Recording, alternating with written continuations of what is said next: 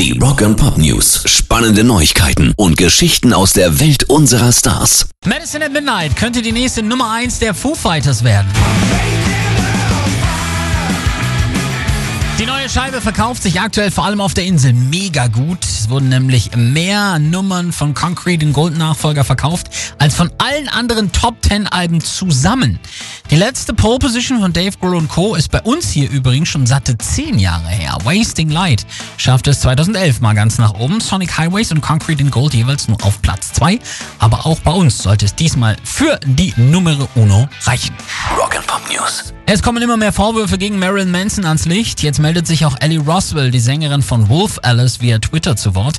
Ich habe Marilyn Manson vor ein paar Jahren backstage bei einem Festival kennengelernt. Nach ein paar Komplimenten zu meiner Band hat er immer mehr übertrieben und mir kam sein Verhalten suspekt vor. Ich war schockiert, als ich runterschaute und sah, dass er mir mit einer GoPro unter den Rock filmte.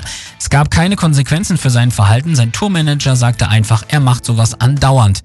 Ich war nicht sicher, ob ich irgendwas davon erzählen sollte, aber Manson hat in seinem Statement kürzlich erklärt, dass all seine Beziehungen komplett einvernehmlich gewesen seien. Ich glaube nicht, dass er die Bedeutung des Wortes Einverständnis kennt, wenn er rumläuft und bei jungen Frauen auf Festivals Upskirting betreibt. Pairs Rock and Pop News.